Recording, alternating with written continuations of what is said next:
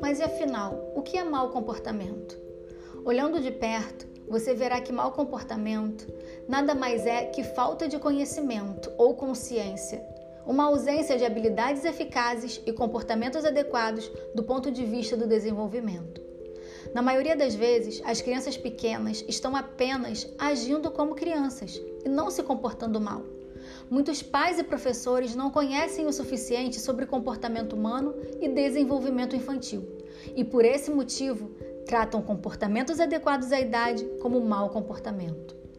É realmente triste pensar que tantas crianças pequenas estão sendo punidas por um comportamento que é adequado ao seu desenvolvimento.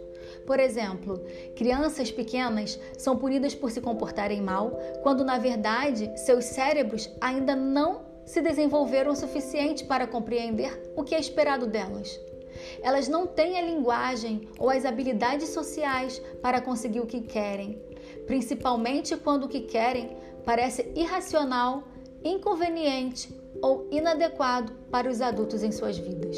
É de partir o coração ver crianças pequenas serem punidas com castigo quando ainda não desenvolveram a capacidade de realmente compreender causa e efeito.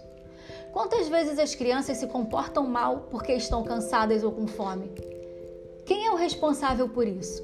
Frequentemente, isso é decorrente de circunstâncias que não podem ser evitadas, o que é mais do que razão para ter compaixão por seu filho e por si mesmo, em vez de rotular de mau comportamento. Talvez as crianças não tenham sido respeitosamente incluídas na criação de rotinas. Talvez adultos não tenham percebido que exigências são um convite à revolta e à disputa de poder, enquanto perguntas que estimulam a curiosidade e outros métodos da disciplina positiva podem convidar à cooperação. Pode ser bem estimulante pensar em termos de responsabilidade e focar em soluções e erros como oportunidades para aprender, em vez de mau comportamento e punição. Encorajamento é a forma mais eficiente de atingir uma mudança de comportamento. Uma criança encorajada não precisa se comportar mal. E lembre-se sempre: por trás do comportamento desafiador existe uma necessidade não atendida.